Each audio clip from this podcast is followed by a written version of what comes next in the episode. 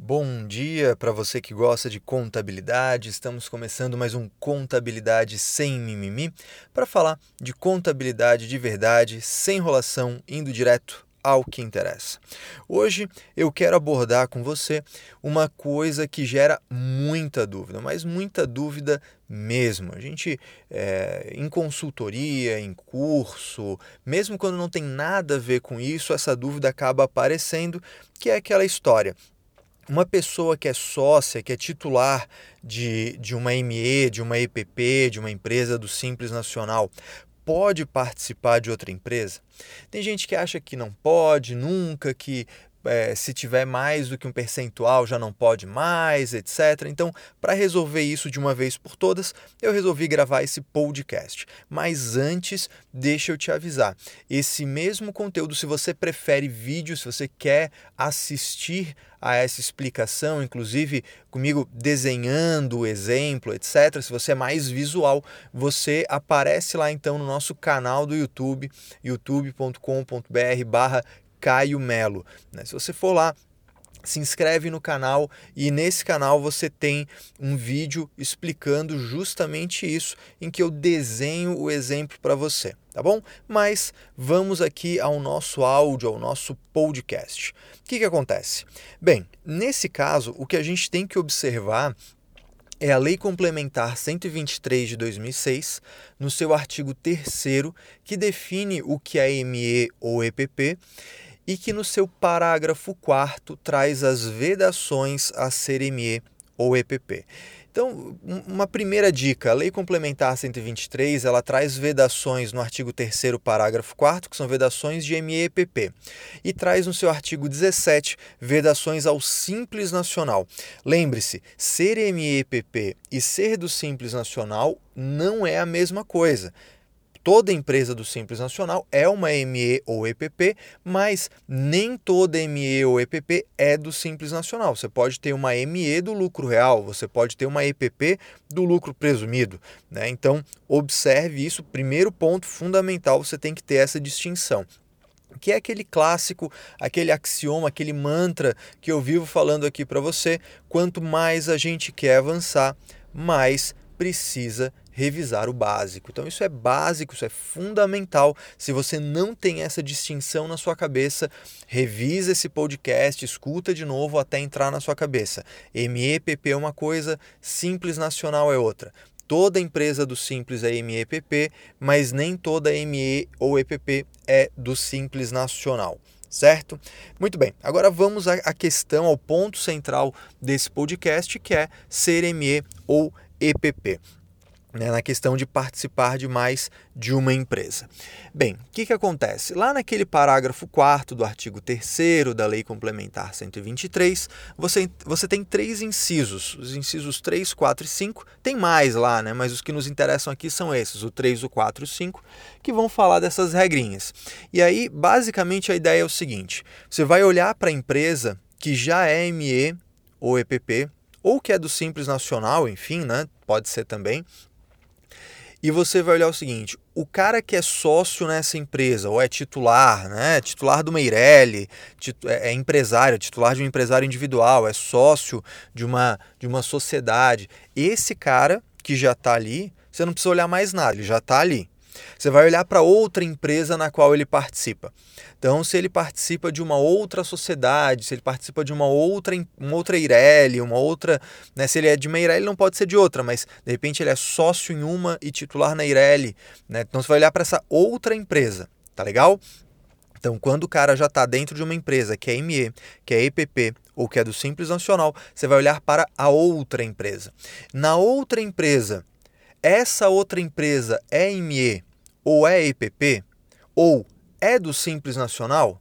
Se for, você tem que somar. Tá? E aqui é interessante, perceba, ele não está falando de uma vedação por si só. Eu posso participar de 400 empresas do Simples Nacional, tem problema nenhum. A questão é que eu vou ter que analisar a receita bruta global do ano calendário. Tá legal? Depois eu falo dessa questão do ano calendário, mas vamos primeiro entender essas regras. Então, a minha empresa já é ME, já é EPP, já é do Simples. Beleza. Então, essa eu tomo como referência. Eu olho para outra.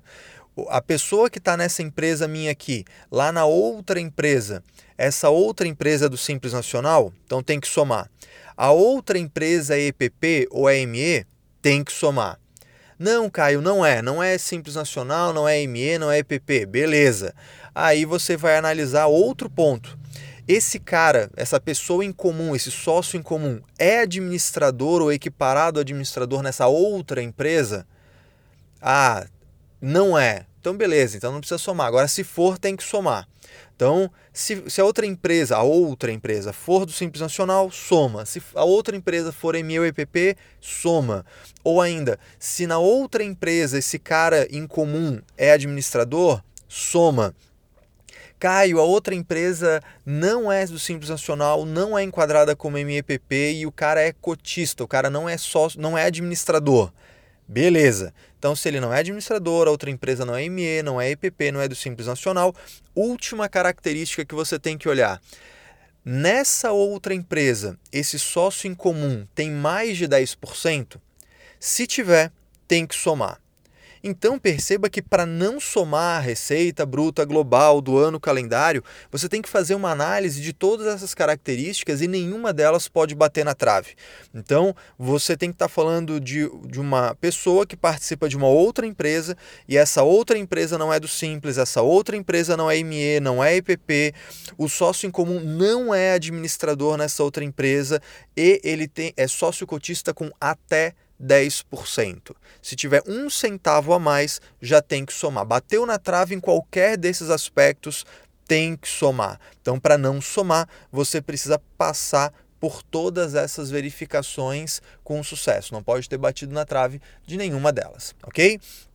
Além disso, para a gente encerrar a questão, quando bate na trave de um desses pontos, significa que você tem que verificar a receita bruta global do ano calendário. Não é uma vedação por si só.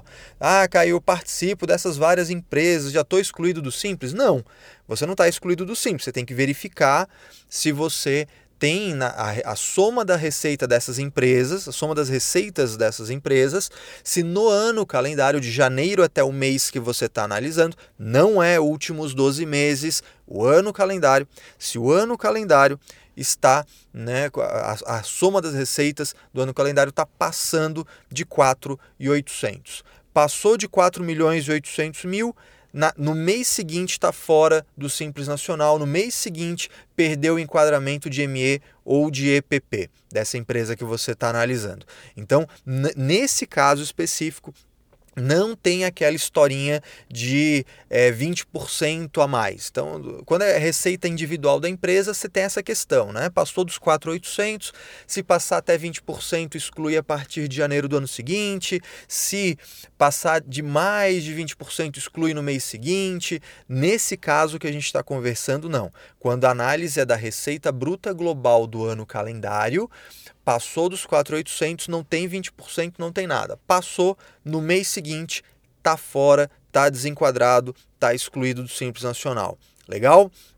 Bem, Basicamente é isso. Tem várias nuances de casos específicos que podem acontecer, claro, mas né, a gente aqui está abordando a regra geral e eu acredito que com esse resumo, com essa síntese, com essa explicação, é, você não tem mais por que ter dúvidas sobre quando faz essa soma da receita bruta global, quando não faz, quando tem que verificar, quando não tem, quando exclui, quando não exclui. Agora, né, ficou tranquilo, ficou simples essa questão.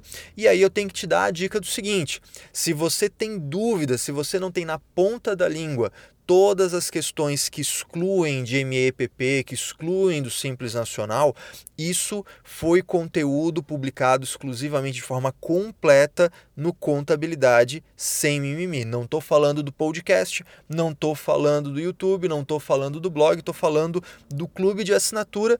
Né? Uma colega chamou de Netflix do Caio, eu adorei a expressão, não sei se o Netflix vai gostar de usar esse nome oficialmente, mas cá entre nós a ideia é bem essa: é um clube de assinatura de contabilidade.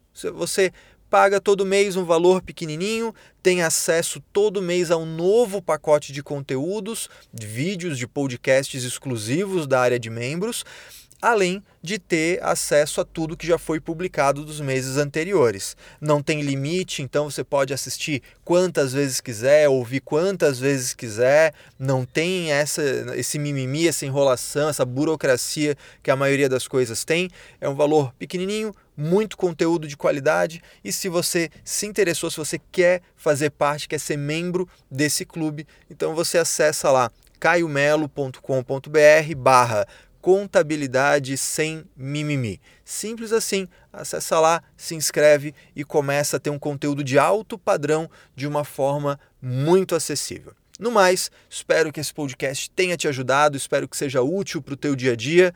Um forte abraço, uma ótima semana e até o próximo episódio.